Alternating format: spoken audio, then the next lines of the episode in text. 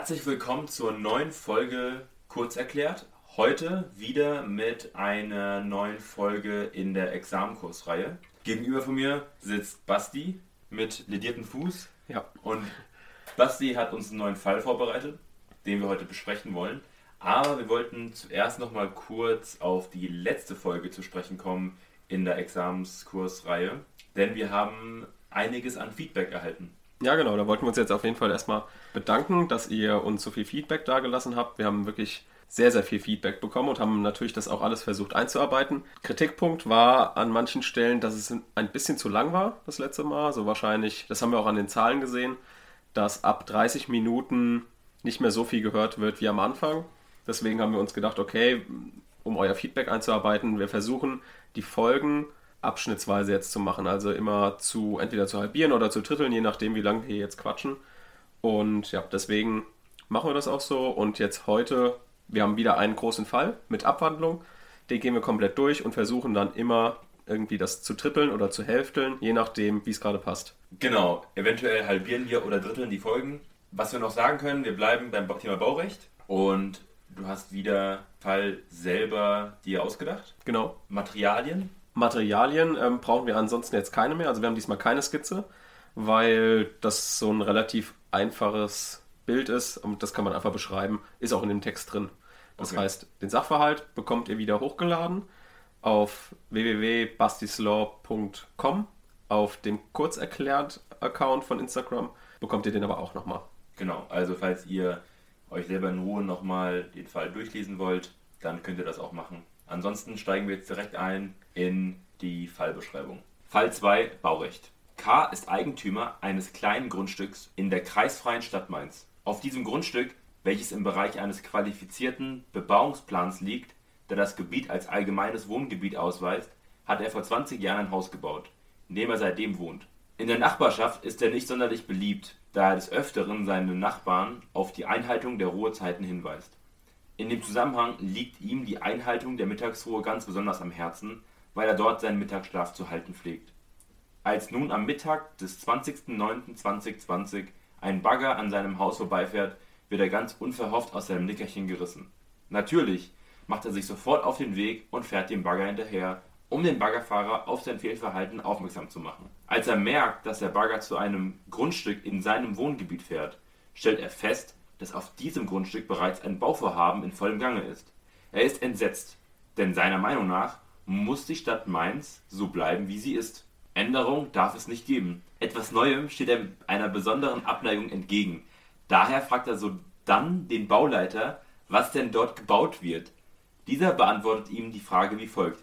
Geplant ist die Errichtung einer Tapasbar. Das allgemeine Wohngebiet soll endlich etwas attraktiver werden und Menschen überregional anziehen. Die Baugenehmigung wurde bereits vor einem Jahr erteilt. Der Vorhabensträger hat aber erst vor kurzem mit der Umsetzung des Bauvorhabens begonnen. K. ist über dieses Vorhaben empört. Er erhebt sofort Widerspruch und begründet wird dieser wie folgt. Das Vorhaben passt nicht in ein allgemeines Wohngebiet.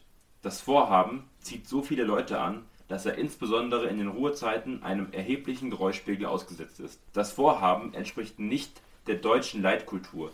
Insbesondere möchte er nicht, dass ausländische Betriebe den Wert der hochpreisigen Wohnlage massiv mindern. Trotz des Widerspruchs baut der Vorhabensträger weiter.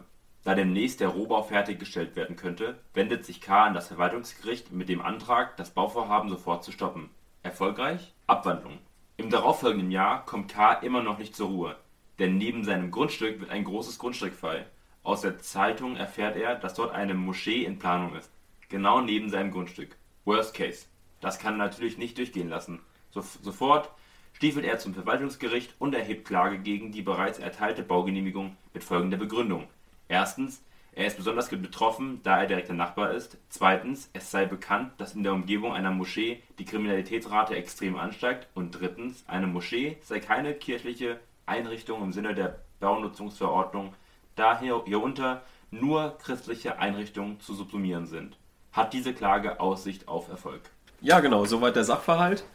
Erstes Bauchgefühl, ist er dir sympathisch, der K? Nee, ich glaube, er hat, Nicht auch, sympathisch? er hat, er hat stark rechtsradikales Gedankengut in sich. Etwas, ja. Und ich glaube, das ist auch so etwas vergleichbar mit dem Bau der Moschee in Köln. Genau. Ich glaube, da hatten die, glaube ich, die ähnliche Das Problematik. kommt öfter vor, ja. Und ich glaube, wir hatten ja letztes Mal auch schon über diese ganze Wohngebietsthematik gesprochen. Und ich glaube, mich zu erinnern, dass wir nicht über kirchliche Einrichtungen gesprochen haben. Genau, haben wir nicht. Ähm, deswegen habe ich mir gedacht, bringen wir das jetzt mal in den Fall rein. Okay. Und ja, was würdest du sagen, vom, jetzt mal nicht den, die Abwandlung, sondern den Grundfall? Also dort, wo der K den Bagger hinterherfährt, sieht, okay, da wird ein, ähm, wird ein Bauvorhaben verwirklicht, eine Tapasbar. Würdest du sagen, das ist in Ordnung, eine Tapasbar, über, die überregional Leute anzieht im allgemeinen Wohngebiet? Erinnerst du dich letztes Mal? Grundsätzlich ja, weil du kannst eine Gastwirtschaft, darfst du ja im allgemeinen Baugebiet Genau, das hatten wir letztes Mal gesagt. Also, erstes Bauchgefühl könnte schon sein, er liegt falsch. Hm? Er liegt falsch. Kann genau. natürlich sein, ich weiß jetzt nicht, ob es da irgendwie so einen kleinen oder äh, ja, so kleingeschriebenes gibt, dass man sagt, okay, das Restaurant muss eine gewisse Größe nicht überschreiten, damit mhm. es dann nicht so ein IKEA-Feeling gibt ja. Wohngebiet. Das kann schon sein. Ich weiß ja nicht, da steht ja extra da, dass es überregional ist. Das heißt, mhm. es kann sein, dass es ein bisschen größer ist. Das heißt, vielleicht liegt da was im Argen. Genau, sehr gut. Ja, und die Abwandlung ist, glaube ich, ja, ich glaube grundsätzlich, klar ist das Quatsch. Also seine, sein, sein, sein, äh, seine Begründung ist grundsätzlich Quatsch. Ich glaube, die einzige Sache, wo er ein bisschen rechtlich gesehen was holen kann, ist wahrscheinlich, dass, ich weiß jetzt nicht, wie das rechtlich heißt und ich weiß noch nicht, wie das rechtlich auszuarbeiten ist, aber wenn du ein Grundstück hast und eine Wertminderung durch andere Bauten, äh, mhm. äh, also passiert und auch wahrscheinlich irgendwie empirisch beweisbar ist, weil das oft genug vorkam, dann hast du, glaube ich, auch schon irgendwie eine gewisse Begründung, dass du sagen kannst, hey, da hat er eine Begründung, also er hat einen Grund, warum er vor Gericht ziehen könnte. Genau, das könnte auf jeden Fall sein. Das schauen wir uns dann ähm, später an. Das war jetzt die Abwandlung. Jetzt erstmal zum Grundfall.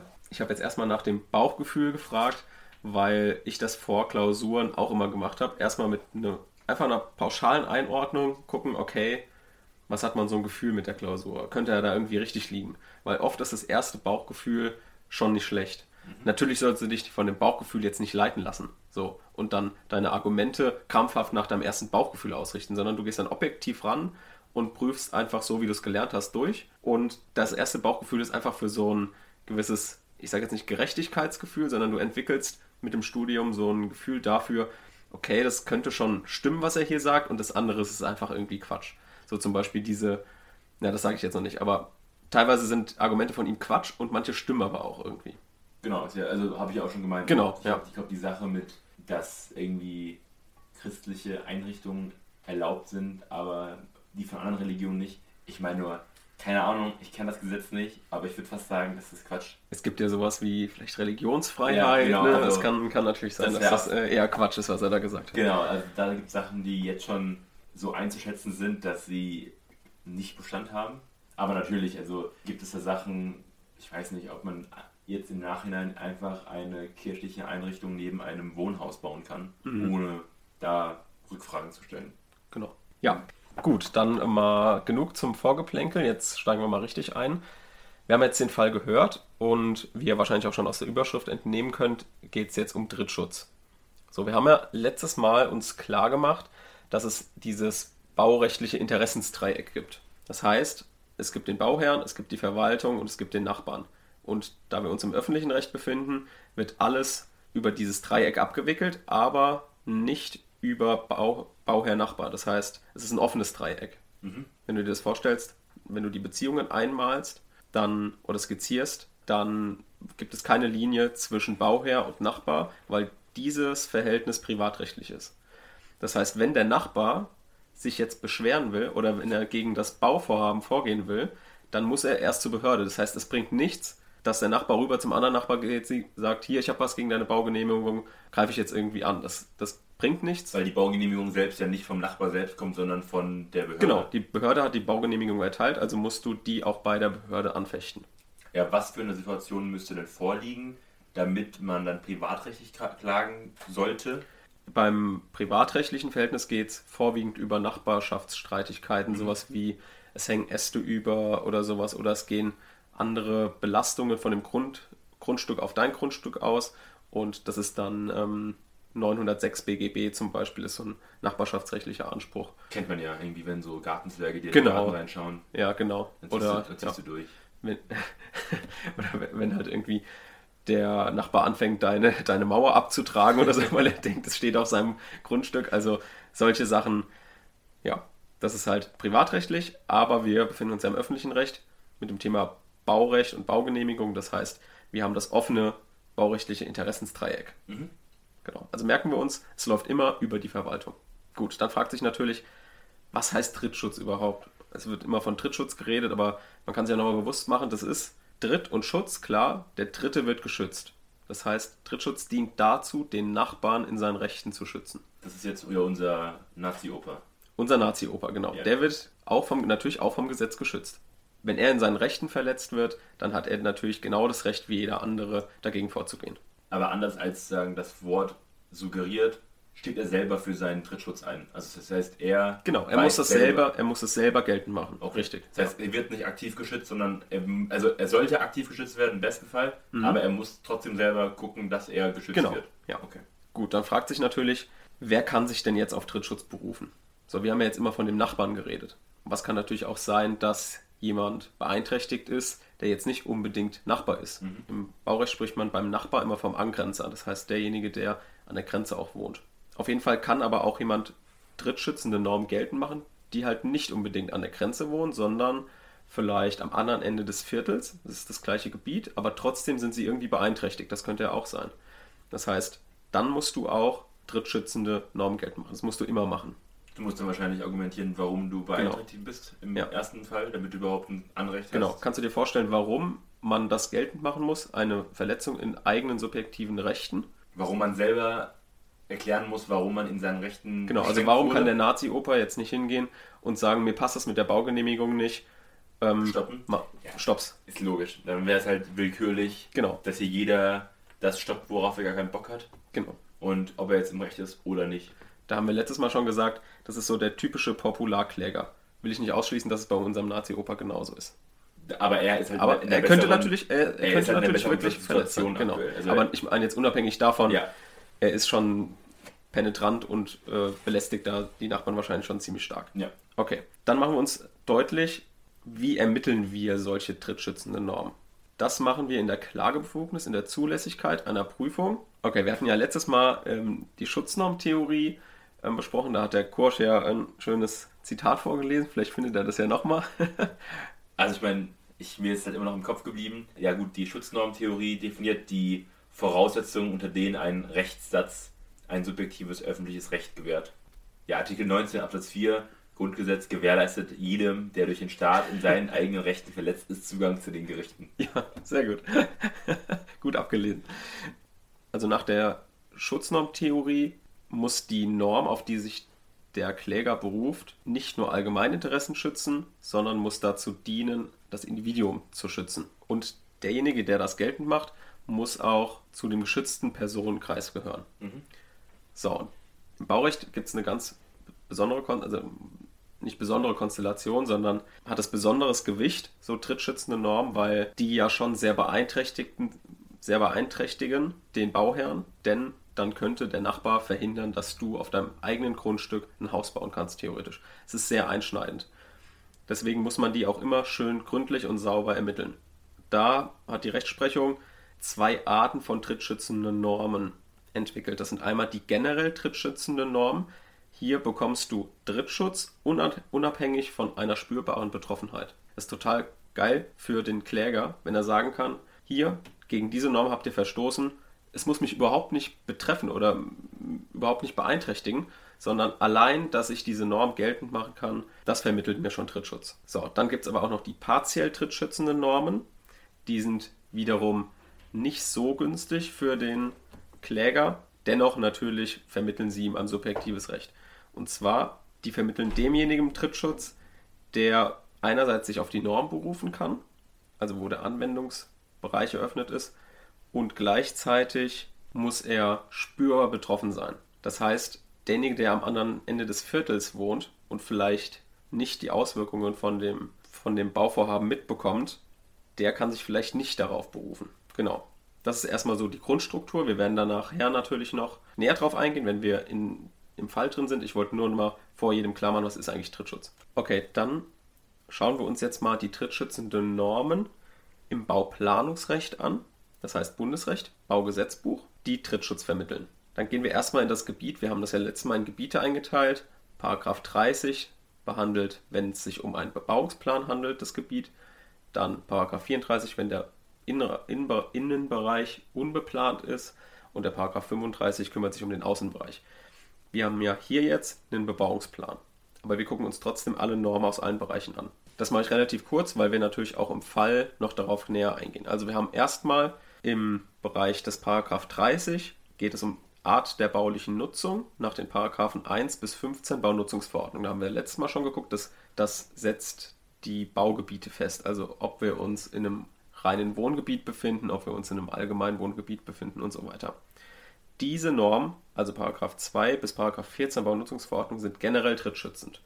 Das bedeutet, derjenige, der im Bereich eines Bebauungsplans wohnt und dieser Bebauungsplan hat festgesetzt, wir befinden uns in einem reinen Wohngebiet, dann darf in diesem reinen Wohngebiet nicht etwas gebaut werden, was da nicht reingehört. Wenn das gebaut wird, kann sich jeder aus diesem Wohngebiet dagegen richten. Und zwar ohne, dass er spürbar betroffen ist. Das heißt, wenn wir zum Beispiel jetzt ein Bauvorhaben in einem reinen Wohngebiet, eine Autolackiererei, das ist ein Gewerbebetrieb oder ein Handwerksbetrieb, der störend ist, also darf er in dem reinen Wohngebiet nicht gebaut werden. Und dann kommt jetzt der Nachbar N, der wohnt einen Kilometer entfernt, aber noch im gleichen Bereich des Bebauungsplans. Er spürt von dieser Autolackiererei, hört nichts, riecht nichts, ist nicht beeinträchtigt, kann aber trotzdem dennoch gegen die Baugenehmigung von dieser Autolackiererei vorgehen und die anfechten, indem er sich auf diese Paragraphen 2 bis 14 Baunutzungsverordnung beruft, weil die sind generell trittschützend, die vermitteln demjenigen Trittschutz, der in diesem Gebiet wohnt, also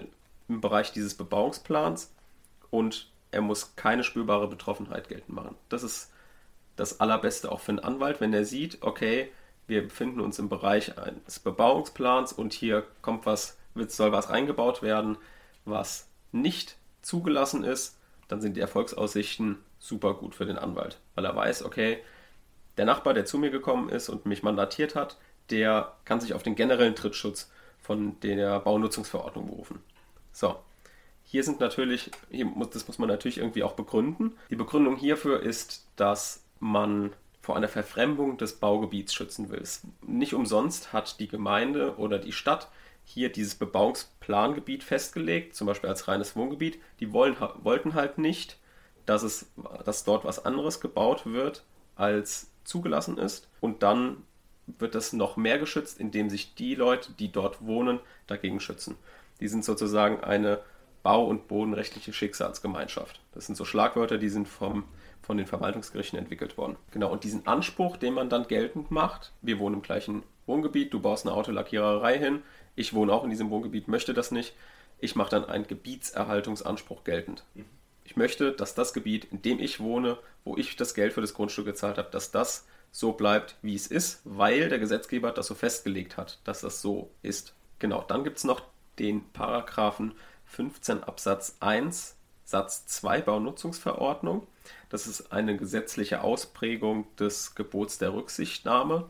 Was ist nochmal genau der Paragraph 15? Der Paragraph 15 ist eine Ausnahmenorm, wenn das Bauvorhaben generell zulässig ist, dass es eventuell noch unzulässig sein kann, weil Leute stark beeinträchtigt werden. Genau. Und dieser Paragraph 15 Absatz 1 Satz 2 mit der Ausprägung des Gebots der Rücksichtnahme vermittelt nur partiellen Trittschutz. Aber dieser partielle Trittschutz besteht nur, wenn man spürbar betroffen ist. Haben wir ja am Anfang gesagt. Das heißt, hier gelten dann zentrale Abwägungskriterien. Berechtigte Interessen des Bauherrn, Schutzwürdigkeit des Nachbarn, Auswirkungen des geplanten Bauwerks und so weiter.